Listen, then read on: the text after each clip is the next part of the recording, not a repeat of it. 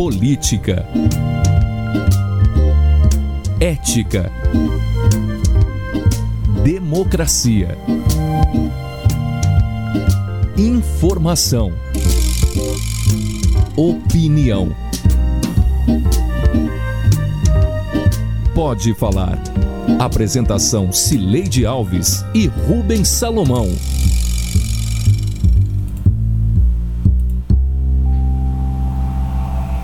Oi, gente. Rubens Salomão continua em férias e Samuel Estraioto e eu chegamos para a edição 121 do Pode Falar, o primeiro podcast de política de Goiás com trilha sonora de Beto Estrada. Eu sigo em isolamento social em casa e Samuel está no estúdio da Sagre 730 em Aparecida de Goiânia. Oi, Samuel, tudo bem?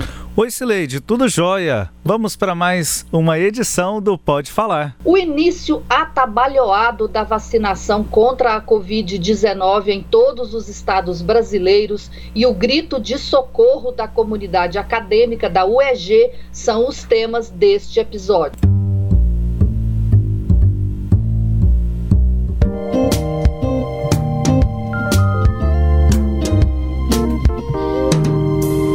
Hoje é um dia especial. Hoje é um dia muito, muito especial para milhões de pessoas, milhões de brasileiros, milhões de pessoas que estão sofrendo com a Covid-19 em hospitais, em outros centros de atendimento de saúde, nas suas casas e também aqueles que estão em quarentena, se protegendo e ajudando a proteger suas famílias. Hoje é o dia V, Mônica. É o dia da vacina, é o dia da vitória, é o dia da verdade, é o dia da vida. Eu quero dedicar esse dia aos familiares dos 209 mil mortos com a Covid-19.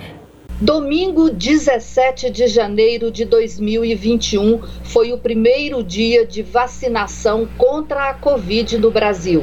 Foi também o dia D do governador de São Paulo, João Dória, que acabamos de ouvir durante sua entrevista coletiva logo após a enfermeira Mônica Calazans ser finalmente vacinada. João Dória estava exultante. Ele venceu sua guerra política pessoal com o presidente Jair Bolsonaro pela primeira foto da vacinação no Brasil. Além disso, se o país hoje tem vacina, esta vacina é a Coronavac fabricada em parceria do Instituto Butantan do governo paulista com o laboratório chinês Sinovac. Segunda-feira, 18 de janeiro de 2021. Os governadores, entre eles Ronaldo Caiado, se encontram com o ministro da Saúde, Eduardo Pazuello, no aeroporto de Guarulhos, em São Paulo, às 7 horas da manhã, para receber simbolicamente a parte que toca aos estados no primeiro lote de 4 milhões e 500 mil doses da Coronavac, a vacina do governador João Dória. Minha gente querida de Goiás, olha aqui, já estamos levando as nossas vacinas, né? 87.172 doses.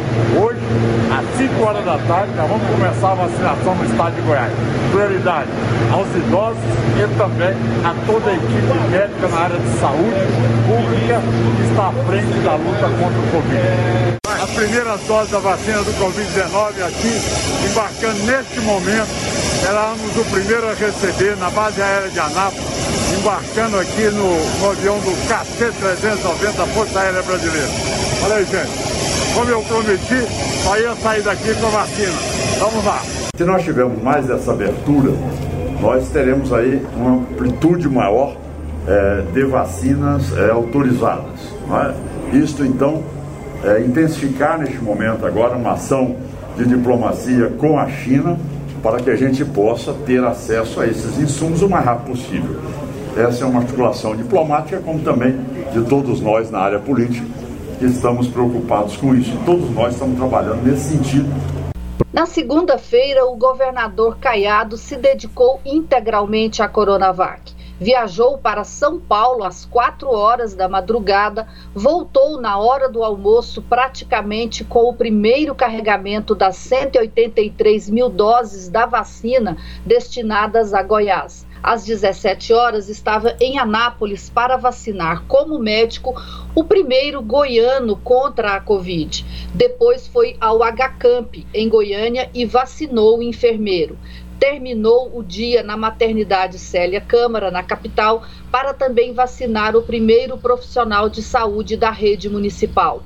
Foi muita exposição com a vacina do governador paulista, que tanto recebeu críticas de Caiado, Samuel. É, Sileide, eu diria que de uma revolta da vacina, nós tivemos nesta semana a corrida pela vacina. A festa da vacina. A festa da vacina. Muita gente procurando e aí também nós percebemos alguns erros de distribuição da vacina pelo Brasil.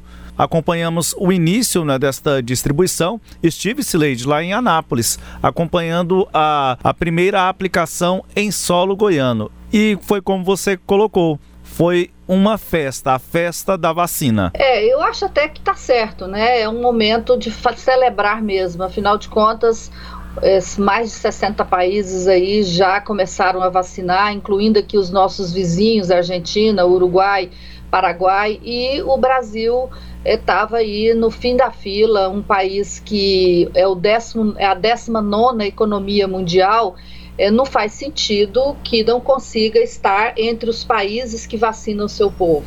E isso aconteceu por uma série de erros estratégicos do governo de Jair Bolsonaro. Ele não queria a vacina de São Paulo é, fez uma parceria apenas com a AstraZeneca, deu azar, porque aí os, os estudos clínicos desta, deste laboratório atrasaram, consequentemente atrasou a produção da vacina, e ele não tinha outra opção para trazer aos brasileiros. E ele não quis, né, Samuel? Porque o presidente já se manifestou todas as vezes contra a vacinação, ele nega a gravidade da doença e não tomou providências por isso. Agora, quando ele percebeu que a população brasileira majoritariamente quer ser vacinada, ele aí sim o seu governo correu atrás da vacina e queria vacinar antes do João Dória, mas a negociação que fez com a Índia para a importação de 2 milhões de doses, o que permitiria uh, o início da vacinação por parte do governo federal, atrasou por uma série de erros políticos também do governo, né? E essa, essa, esse lote só chegou depois nesta sexta-feira, né? Tá, nós estamos gravando na sexta-feira. Hoje o governador Ronaldo Caiado já deu uma entrevista faz, confirmando a chegada dessa desse lote agora no fim do dia. Então, só agora é, chega uma luz no fim do túnel do governo é, federal. O governador Ronaldo Caiado é, ficou o tempo todo ao lado de Jair Bolsonaro. Ele não se posicionou contra a Coronavac em momento algum, mas ele se posicionou radicalmente contra João Dória nessa briga política aí com Jair Bolsonaro. Então, a, a, nesse momento, é, Samuel, o governador comemora a vacina, mas ele já emitiu sinais políticos aí muito contraditórios nessa reta final é, do processo de, de, vacinação. Eu digo isso, eu estou me referindo é, a essa briga política com o João Dória, como se o João Dória fosse o responsável pela falta de um programa nacional de imunização, né? E não é. Então, quando o João Dória falou que ia vacinar a população paulista, ele saiu é, muito irritado e dizendo que não podia ter estados de ricos e estados pobres, estados com vacinas e estados sem vacinas, e isso estava acontecendo sim porque o governo federal não tomou as providências, Samuel. E também é, quando a vacina chegou e que São Paulo foi o primeiro a vacinar, é, o governador disse que não pode ter estados é, em, primeiro, em primeira condição e estados em segunda condição, quer dizer, e Goiás estava entre esses estados é, que são vistos é, em segundo time, porque não tinha vacina até a hora que, que o João Dória vacinou, Samuel. É, ele falava muito, o governador Ronaldo Caiado, da seguinte forma: o habitante de Goiás não é diferente do habitante de São Paulo e aí defendendo que a, a vacinação contra a Covid-19 iniciasse no mesmo instante para todos os estados, fazendo uma, uma crítica ao governador de São Paulo, João Dória. E aí, agora há pouco, nós ouvimos os áudios do, do governador de São Paulo na, no anúncio, na entrevista coletiva no dia em que a primeira pessoa em território nacional foi vacinada. Aí dois aspectos. O primeiro ele e foi uma entrevista interessante porque quase no mesmo horário o Eduardo Pazuello, ministro da Saúde, também concedeu uma entrevista. E aí foi um bate-rebate nestas duas entrevistas. E uma colocação que o João Dória fez foi em relação ao dia V. O dia V em relação à vida, fazendo uma contraposição à argumentação que havia, que havia sido colocada é, pelo Eduardo Pazuello, ministro da Saúde, de que a vacinação começaria no dia D e na hora H. Então, uma colocação a respeito deste assunto e também ele ressaltou que aquele instante era um dia especial, Sileide. É, e, o, e o governador criticou o João Dória porque ele não pode criticar o ministro Pazuello nem o presidente da República. Então ele desvia o foco para o ministro, no, no, para o governador. No dia é, que São Paulo é, vacinou, à noite, quando o Pazuello convidou os governadores para esse, aspas, ato simbólico de recebimento da vacina no aeroporto de Guarulhos, é, o governador falou, olha, finalmente nós vencemos uma batalha, foi uma batalha dura, e aí eu fiquei pensando, qual batalha, né? Porque toda essa vacina foi, foi uma batalha do João Dória, e foi uma batalha dura, o presidente não queria, tentou impedir, falou que vacina da China é, ele não aceitava, ele não comprava.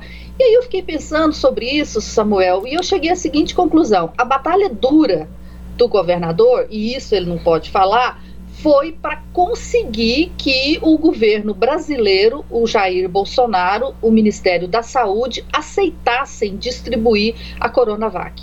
Porque se eles não tivessem recuado e aceitado distribuir, Goiás não teria feito a vacinação. E você já observou que o governador tem uma obsessão por ser primeiro em tudo? Ele faz uma propaganda. Eu sou primeiro em segurança pública, cita um, um, um, para isso um, dado que nem é, nem é confirmado, é uma declaração do, do ministro da Justiça. Somos o primeiro na educação, sim, isso é verdade, somos. Somos o primeiro em saúde, não sei qual que é a referência dele. É, ele quer ser primeiro em tudo. E aí ele queria ser o primeiro a vacinar. Mas como ser o primeiro a vacinar se Goiás não fabricou vacina e se o governo federal é, não, não tem vacina para distribuir? Então, isso incomodou o governador. Ele queria. Aí agora ele fala que foi o segundo estado, que aí ele correu e vacinou às 17 horas da segunda-feira. Então ele está com uma obsessão muito grande pela vacina, porque todos os governadores, todos os prefeitos percebem que isso é uma demanda urgente e natural da população. Então, o marketing que o governador está fazendo com a vacina do João Dória, ele tem, é, eu acho que essa, esse objetivo de dizer para o eleitorado de Goiás que ele está fazendo alguma coisa por essa vacina. Agora, o governador não fala muito, e aí fica muito contraditório, né, que o único é, governador médico do país, que é outro né, nessa ânsia de ser o diferente, o, o melhor, o isso, o aquilo, ele gosta de dizer que é o único governador médico. Pois é, nós temos o único governador médico que vacinou um, um paciente, esse foi um título de um, release, né, de um press release distribuído pela assessoria do, assessoria do governador. Então, sim, nós temos o, o único governador médico que vacinou um paciente, mas nós temos também o único governador médico que sancionou um projeto de lei determinando que a vacinação não é obrigatória em Goiás. Aqui a vacinação é facultativa. Então, se o, o, um, médico ou um idoso acamado, desses que têm direito agora à vacinação, disser que não vão se vacinar, não pode ser feito nada contra eles, porque tem uma lei aqui que garante isso. E o governador fez essa lei, Samuel, para agradar o eleitorado de Jair Bolsonaro, para agradar Jair Bolsonaro, para não perder esse público. Então está o governador querendo falar para os dois públicos, o público bolsonarista e o público em geral que quer vacina. E para mim, Sileide, nessa perspectiva da vacina, o Ronaldo Caiado, quando ele faz a crítica a João Dória, ele também manda recados para o governo federal, porque aí ele colocou o governo federal para obrigando o governo federal a tomar algum tipo de atitude. O governo, até então, como você destacou, não havia apresentado nada até naquele instante, fazia as críticas em relação à Coronavac e por aí vai. Agora, quando o governador de Goiás faz a, a, colocação contra João Dória, sai em defesa do governo federal, ao mesmo tempo pressiona o governo federal para que tomasse alguma atitude. E aí, é, depois da manifestação feita por Ronaldo Caiado, que vem a apresentação do Plano Nacional de Vacinação. E um bastidor, Sileide, você dizia a respeito do governador querer ser o primeiro, lá em Anápolis, uma cena bem curiosa, porque o cerimonial havia preparado todo um mato lá da prefeitura de Anápolis para que ocorresse, por exemplo, a execução dos hinos, depois umas, alguns discursos e, por fim, a aplicação da dose. O governador, ele acabou não eh, seguindo o protocolo que estava previsto. Assim que tocou o hino nacional, aí ele já foi, tomou a palavra no, no púlpito que estava o locutor, e, e aí sim a cena curiosa, porque ele eh, repetiu a colocação de que todos os estados receberiam a vacina e iniciariam a aplicação 5 da tarde. Claro que nem todos os estados é, aplicaram a vacina por problemas de logística. Mas aí, Sileide, ele ficou olhando para o relógio e eu também estava observando, eram 4h58.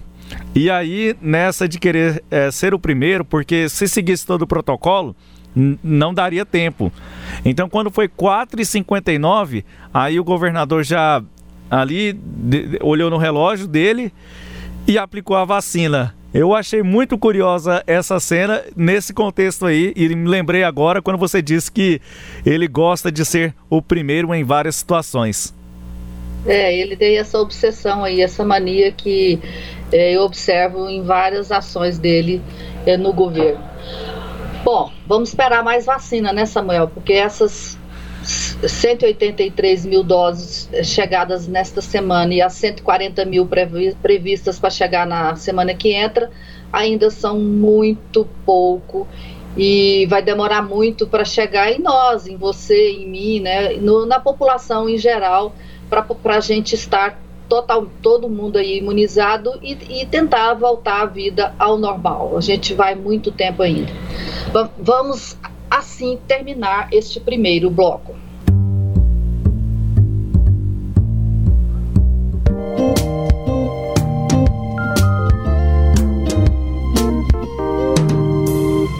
Sabe o que estava previsto para acontecer em janeiro de 2021?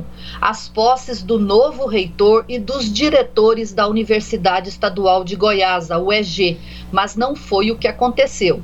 Neste janeiro, professores, estudantes e funcionários lançaram um grito de socorro por recursos para 2021. Né, de acordo com a, com a lei antiga, teria direito a um orçamento de 600 milhões de reais.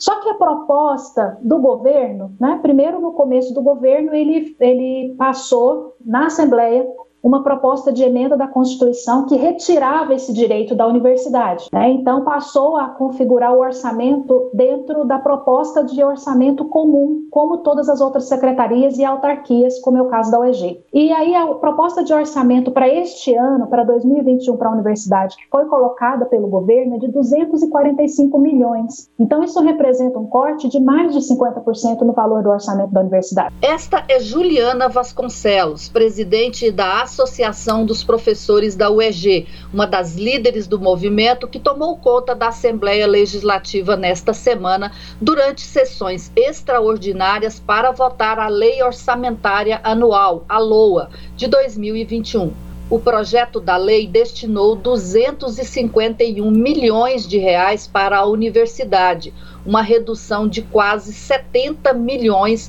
no valor orçado para 2020 que foi de 320 milhões. Essa redução de recursos atiçou a comunidade universitária já incomodada com outros problemas. A UEG está sob intervenção estadual há 14 meses. O governo prometeu eleições diretas em novembro de 2020 e posse dos eleitos em janeiro de 2021. No entanto, a pretexto da pandemia, isso não aconteceu. E para piorar, não há nem sequer data para a realização da eleição. Em dezembro, depois de uma pressão interna, o governador Ronaldo Caiado baixou um decreto determinando que só ele pode marcar a data. Restou à comunidade lutar pelo orçamento e deu certo. No ano passado, em 2020, foi gasto e pago, ou seja, empenhado e pago 236 milhões. No ano de 2019, um valor empenhado e pago um pouco maior. Todos nós sabemos que o orçamento é uma peça que reflete uma projeção para o ano em exercício. Aprova-se em um ano para exercício do ano vindouro. Nós estamos colocando 301 milhões. A receita que estava sendo proposta para o EG agora ela era menor do que foi executada e orçada no exercício anterior e nos anteriores também. Então, atento a isso e dentro do prazo, eu apresentei as emendas no prazo regimental, que era até o dia 15, é, duas emendas. Uma recomposição da diferença do valor e, como você disse aí, dependendo da receita corrente líquida, pode chegar até 600 milhões, mas isso a gente não pode precisar porque é decorrente do que vier da receita corrente líquida. E outra emenda textual, essa foi uma emenda de valor, então eu pego o valor que já estava pelo governo proposto na LOA e faço um incremento de 358 milhões. Bem, Sileide, uma semana movimentada na Assembleia Legislativa. Em meio à discussão do processo da Lei Orçamentária Anual para 2021, o tema mais quente, sem dúvida, foi a Universidade Estadual de Goiás. E aí me lembro de uma fala da deputada Leda Borges, do PSDB, que foi um erro na avaliação dela ter mudado a lei no passado, que garantia 2% do orçamento do Estado para a Universidade Estadual de Goiás. Essa discussão é igual enxugar gelo, porque o maior erro desta casa foi retirar da, da Constituição Estadual os 2% da OG. Se colocarmos 600 milhões para a UEG, como ela é considerada educação de nível superior, ela é, aliás, nós vamos estar retirando da educação básica 2%, 600 milhões de reais. Ouvimos então, Sileide, a deputada Leda Borges com esta manifestação feita durante as discussões ainda na Comissão eh, de Finanças da Assembleia Legislativa sobre este assunto da UEG. E agora, como não tem mais essa destinação, a UEG no ano passado, como eu disse agora há pouco, ela tinha um orçamento de 320 milhões, mas a universidade gastou 236 milhões. Então, esse foi o argumento que do deputado e líder do governo, Bruno Peixoto, que a gente ouviu agora há pouco, para alegar que é, poderia se reduzir, né, justificando a redução que o governo propôs para 251 milhões. Só que o deputado não fala é que a universidade, como ela está sob intervenção, ela não tem autonomia para gastar o dinheiro, né? E, e, e, lá na Assembleia Legislativa a gente ouviu deputados dizerem e a própria presidente da Associação dos Professores tem falado nisso, que os recursos chegam é, muito tarde à universidade. Então, se a universidade tinha 320 milhões, o governo foi liberando aos poucos, não liberou a totalidade, e parte desses recursos só foi liberada no final do ano, quando já não havia mais condições da universidade gastar.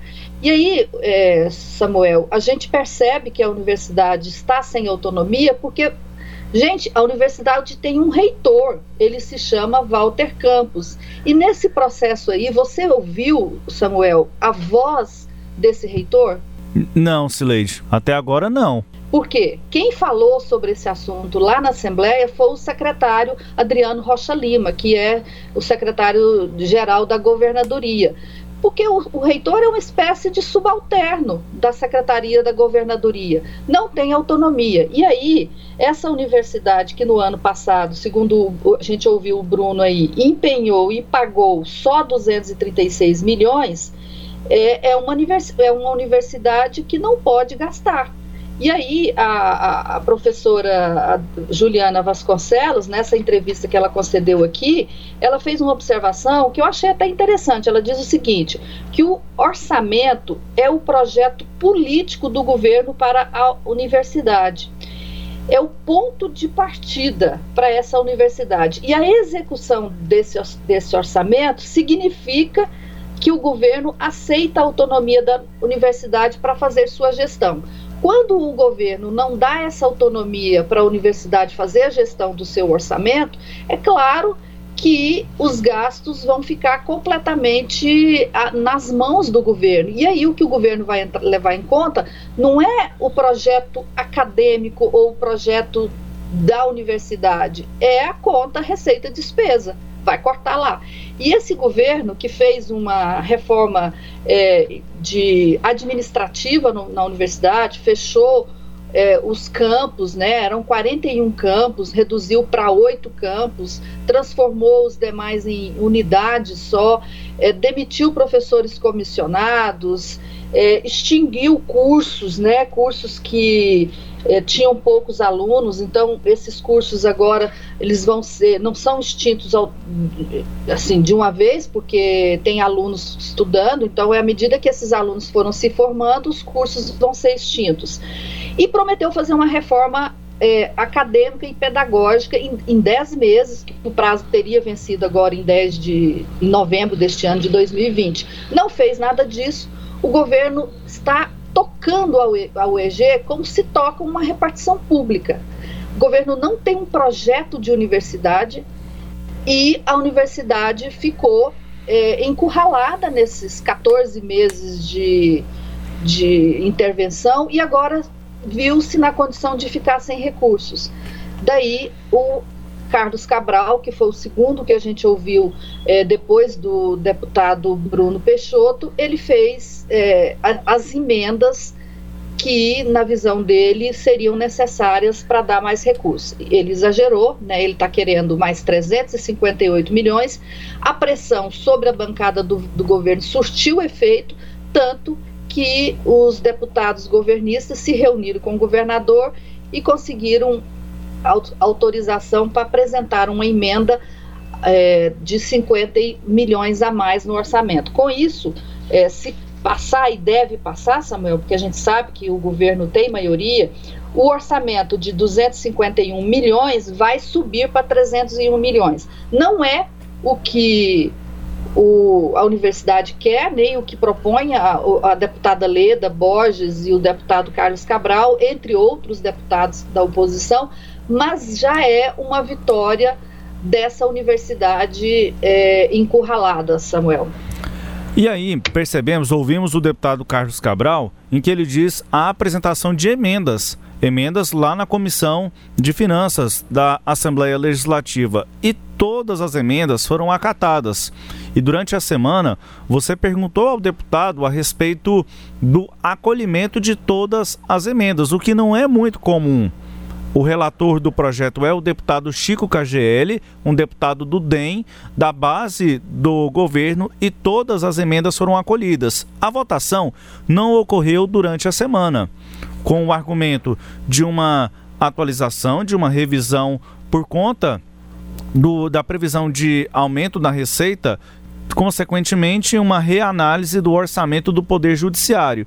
Mas aí nos bastidores, a informação que circulou na Assembleia, além da questão do TJ, é um tempo a mais para o governo fazer as negociações, as conversações com os deputados estaduais e tentar é, fazer algumas mudanças a partir é, das emendas que foram colocadas lá na Comissão de Finanças. Sileide. É, mas pelo que eu conversei também, é muito difícil da oposição ganhar com essas emendas. É, o governo é, é, tem maioria na, na casa e essa, como é uma emenda, parlamentar, ela precisa de apenas de maioria simples, ou seja, 50% mais um. E isso o governo não tem dificuldade para formar lá na Assembleia. Será uma surpresa muito grande para mim se na semana que entra, na segunda-feira, está prevista a votação da LOA, essa emenda do deputado Carlos Cabral for aprovada. Eu acho que o que vai ficar são os 301 milhões de reais propostos aí pela bancada governista, Samuel. E para encerrar, o quadro Língua Solta,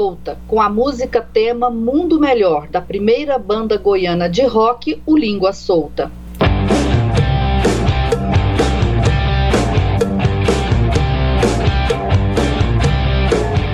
O vídeo é verdadeiro, mas a versão divulgada é maldosa. O vídeo foi feito pela minha própria assessoria e amplamente divulgado por mim. Identificamos a necessidade de um encorajamento, um estímulo para que a população aceite a vacinação com tranquilidade. Ouvimos o prefeito de Itabi, em Sergipe, Amintas Barreto Júnior, conhecido como Júnior de Amintas, 46 anos de idade empresário, portanto, não se encaixa em nenhum dos grupos prioritários para receber o primeiro lote da vacina. Foi um fura-fila, Sileide, ao longo desta semana. Alguma surpresa, Samuel? O brasileiro fura fila, o brasileiro quer sempre é, ter um, um padrinho para indicar ele para conseguir uma vaga de internação, alguém que o indica para ele conseguir uma carteira de motorista. Então, assim, essa é um pouco da, da alma brasileira e isso é muito ruim né? Porque é, uma nação ela precisa de ter regras e precisa respeitar essas regras.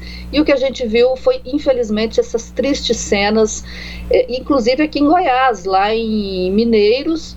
O, a secretária de é, saúde vacinou o próprio pai, que é o ex-governador e ex-prefeito Agenor Rezende, ex-deputado estadual, é, sobre, o, sobre o pretexto de que é, agora ela ia, o município poderia vacinar uh, os idosos a partir de 75 anos, o que não estava previsto é, no, no roteiro aí do Ministério da Saúde. E detalhe, o prefeito é tio, é, sobrinho do, do, do Agenor Rezende, então ele estava em família e foi vacinado em família. Isso aconteceu aqui em Goiás, a gente tem histórias é, impressionantes no país todo, em Montes Claros, em, na Bahia, no Ceará, em Amazonas então virou um escândalo, né? Porque a TV Globo local ela fez um levantamento com o número de vacinas que foi distribuído para cada um dos municípios e ao somar todas essas vacinas distribuídas descobriu que faltavam 60 mil vacinas quer dizer, para onde estavam entre a diferença entre o total de vacinas que chegaram, que chegou aos municípios e as vacinas destinadas ao estado. Resultado, a, o, suspenderam a vacinação para organizar, porque o Ministério Público de lá está investigando, Samuel. Eu acho que tem que investigar, a gente tem que aprender a ser uma nação, a respeitar o outro, a ser de fato cidadão de bem. Isso é ser cidadão de bem, Samuel. Vamos embora? Vamos nessa. Este episódio teve áudios da Rádio Sagres 730, da Assembleia Legislativa, do Governo de Goiás, do Governo de São Paulo e da TV Record. Confira o Pode Falar todo sábado às nove e meia da manhã na Rádio Sagres 730, no Sagres Online, no aplicativo da Sagres, no SoundCloud, no Spotify, no Google App, no Deezer e no Castbox. Rubens Salomão vai estar de volta no próximo episódio. E eu agradeço muito a parceria com você, Samuel. Muito obrigada pelo carinho de sempre e até a próxima. Ah, para mim foi uma satisfação e que satisfação estar ao seu lado aqui nas edições do Pode Falar. E até uma próxima oportunidade. Sempre à disposição, Sileide. Grande abraço. Nós vamos chamar. Tchau, tchau. Tchau, tchau. Apresentamos Pode Falar com jornalistas Cileide Alves e Rubens Salomão.